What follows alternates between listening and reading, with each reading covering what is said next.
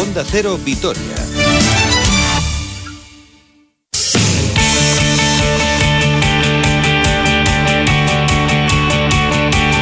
¿Qué tal? Saludos y muy buenas tardes. Una hora 46 minutos 47 segundos desde jueves 15 de abril de 2021. Tiempo para el deporte aquí en Onda Cero Victoria. Tenemos 14 minutos por delante, así que vamos rapidito a toda mecha y vamos a comenzar hablando de baloncesto porque el Vasconia tiene cita hoy a partir de las seis y media en el Fernando Bues Arena frente al Estudiantes en eh, Liga ACB, jornada entre semanas que queda poquito ya para el cierre de la liga regular antes de los playoffs, unos playoffs que ya tiene asegurados el conjunto de Dusko Ivanovic y ahora pelea por ser cabeza de serie en eh, el primer cruce, en el cruce de cuartos, algo que tiene bastante al alcance de su mano, teniendo en cuenta la distancia que hay con el quinto clasificado, con Valencia Basket, que está a tres victorias, y ahora el objetivo de los vitorianos se centra, primero, lógicamente, en asegurar esa cuarta plaza y posteriormente en acechar la tercera del Tenerife, un equipo, el de Chus Vidorreta, que está ahora mismo a dos triunfos después de la derrota ayer frente al Real Madrid, eso sí, con un encuentro menos cuando el Vasconia dispute el partido de esta noche. También es cierto que si se vence hoy al Estudiantes, los alaveses se quedarán a un triunfo de los canarios. Pero el objetivo del Vasconia va mucho más allá de quedar tercero o cuarto. El objetivo es reeditar el título de la Liga ACB, así lo dice Dusko Ivanovic. Bueno, ACB es una, una, liga más fuerte después de Euroliga, todo el mundo juega bien, todo el mundo quiere ganar y cada partido tienes que estar 100%. Nosotros tenemos una mentalidad eh, que no va a cambiar dependiendo de eh, partidos que hemos jugado anteriormente. Y nuestra mentalidad es como comenzamos uh, esta temporada y vamos a luchar para ganar la, porque Vasconia comienza esta temporada como campeón, en un formato diferente, cada uno como quiera, pero había que estar allí y había que obtener el título y la chapela fue para el Vasconia, que ahora, insisto, tratará de reeditarlo por delante Estudiantes, Burgos, Unicaja y Juventud en el Buesa Arena fuera del recinto de Zurbano, Guipuzco Basket, Barcelona y Manresa y a partir de ahí los playoffs con sus cuartos semifinales y final. Antes, el Estudiantes, un equipo que está peleando por no descender, que está con nueve victorias, dos sobre el descenso, un descenso que marcan los otros dos equipos vascos, Guipuzco Basket y Bilbao Basket. Por cierto, los guipuzcoanos que obtuvieron ayer un triunfo importantísimo también en esta jornada. Así Bedusco Ivanovic a los madrileños. Bueno, un, rival muy peligroso que ha fichado nuevos jugadores, sobre todo con Barrea, ha cambiado totalmente, tiene uh, tiro exterior excelente, tiene tres jugadores que juegan muy bien roll, situaciones uno contra uno. Es un equipo que tiene también juventud, que corre bien, muy peligroso, ha demostrado hasta ahora que son capaces de ganar cualquiera pues cuidadito con estos equipos, sobre todo en los tramos finales de temporada cuando se están jugando la vida, porque son muchísimo más peligrosos que en eh, jornadas, eh, digamos que de la fase media de la competición, cuando suelen entrar en malas dinámicas y donde a veces están un poquito descentrados. También es verdad que en esas fases les pilla a los equipos de Euroliga centrados en la competición europea, de Euroliga, de Eurocup, etcétera, etcétera, pero ahora mismo suelen ser bastante más peligrosos estos equipos de la zona baja de la clasificación. Para ganar, tiene que hacer muchas cosas bien el Vasconia entre ellas afinar en defensa. Bueno, como hemos últimos partidos que hemos perdido era por nuestra defensa, significa primero tenemos que mejorar nuestra defensa, después tendremos mejor ataque.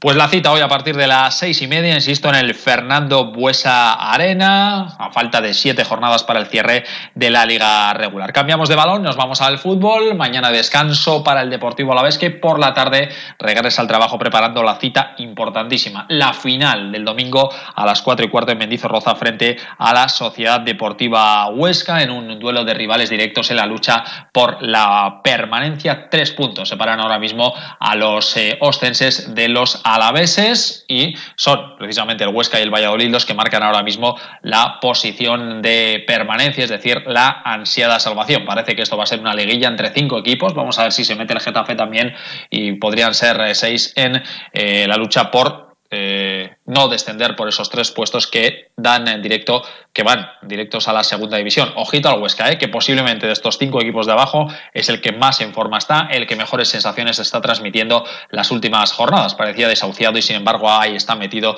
en eh, la pelea y ahora mismo fuera de posiciones de descenso. Será el estreno de Javi Calleja en el banquillo local después de estrenarse el pasado fin de semana en San Mamés frente al Athletic y no va a tener Calleja ni a Leyen ni a Manu García por sanción ni a Rodrigo Eli lesionado de larga duración. Recuperará a Íñigo Córdoba, a Rubén Duarte y en principio parece que también al Facu Pelistri después de esa rotura de fibras. Ayer ya entrenó con normalidad en las dos sesiones y parece que el futbolista cedido por el Manchester podría ser de la partida en este trascendental duelo frente al Huesca. Partido muy importante para el equipo masculino. ¿Qué les voy a decir para el equipo femenino en esa lucha de la vez gloriosas por subir a la máxima categoría. Triunfo importantísimo, 0-2 en Oviedo.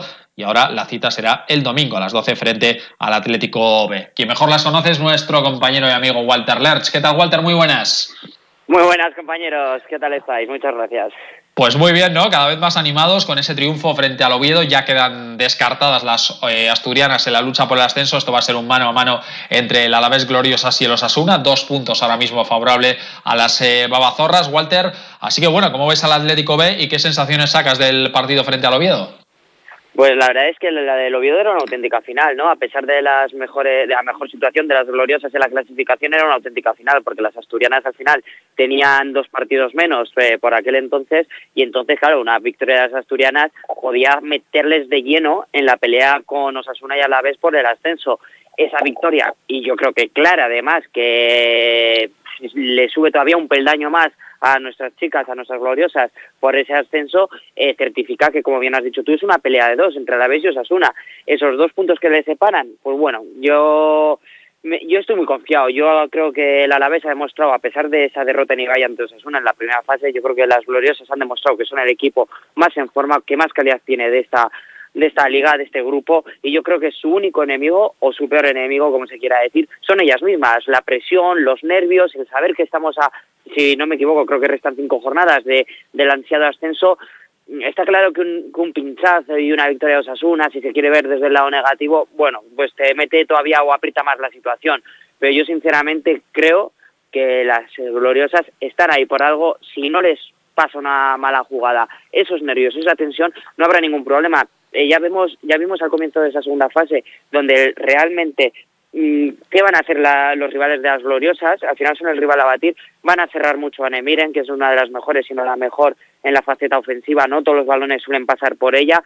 Hay Urbani, hemos visto a Mancay que, eh, eh, bueno, pues tiene galones para quitarle peso a Nemiren y que la extrema izquierda sepa aprovechar sus ocasiones. Como no, Sanadri de goleadora pues al final el Alavés va a tener que aprovechar sus ocasiones, sus rivales. Yo creo que el Atlético volver, vendrá para encerrarse atrás y aprovechar esas posibles contras o esos posibles despistes que pueda tener la defensa azul.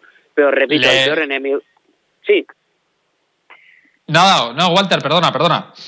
No, sí, eso que decía, que y, vuelvo a lo mismo, el peor enemigo son ellas mismas. Si, si no cometen ningún despiste, ningún fallo atrás, la victoria para mí volverá a ser clara de aquí a, lo que, en todas las jornadas que le restan para las gloriosas y conseguir ese ascenso que yo creo que se lo han merecido a pulso, o se lo están mereciendo a pulso, vamos. Les quedan cinco partidos para el sueño, que voy yo demasiado rápido. Les quedan cinco partidos para el sueño a la vez gloriosas. Peor le van las cosas al filial. Walter, que este fin de semana estrena entrenador el domingo con la, contra la Mutilvera, que es el líder en esta segunda fase después de perder contra el Egea. Y en mala dinámica, ¿eh? ha entrenado el filial del Glorioso. Sí, la verdad es que en esa fase de grupos, que no me gusta decirlo, ¿no? pero es esa, ese play-out por el descenso, se va a estrenar Paco Invernón sustituyendo a Raúl Llona, que tampoco voy a decir que lo haya hecho mal, sino que simplemente se ha encontrado una situación muy, muy difícil y era muy difícil de sacar, ¿no? Desde la salida de Iñaki Alonso, desde la salida ya de varios jugadores con alguna contralesión, pues el equipo está pues muy tocado moralmente, porque yo creo que calidad tienen los chavales de la Academia del Azul para sacar esto adelante y, y, bueno, y meterse el año que viene en esa segunda división y no en la tercera, yo creo que calidad tienen de sobra. Lo que pasa es que yo creo que el equipo moralmente y anímicamente está hundido y es muy difícil. Restan también creo que cinco o seis jornadas y había seis jornadas, si no me equivoco, eso es en el mini que me estaba liando con las chicas ahora, y tienen que ganar cuatro o cinco de esos seis que quedan. Es muy difícil, pero yo creo que lo pueden conseguir. Eh, los partidos hasta ahora, tanto el Egea como la derrota en Ibai ante Lizarra, han sido sobre todo más de cabeza que de calidad.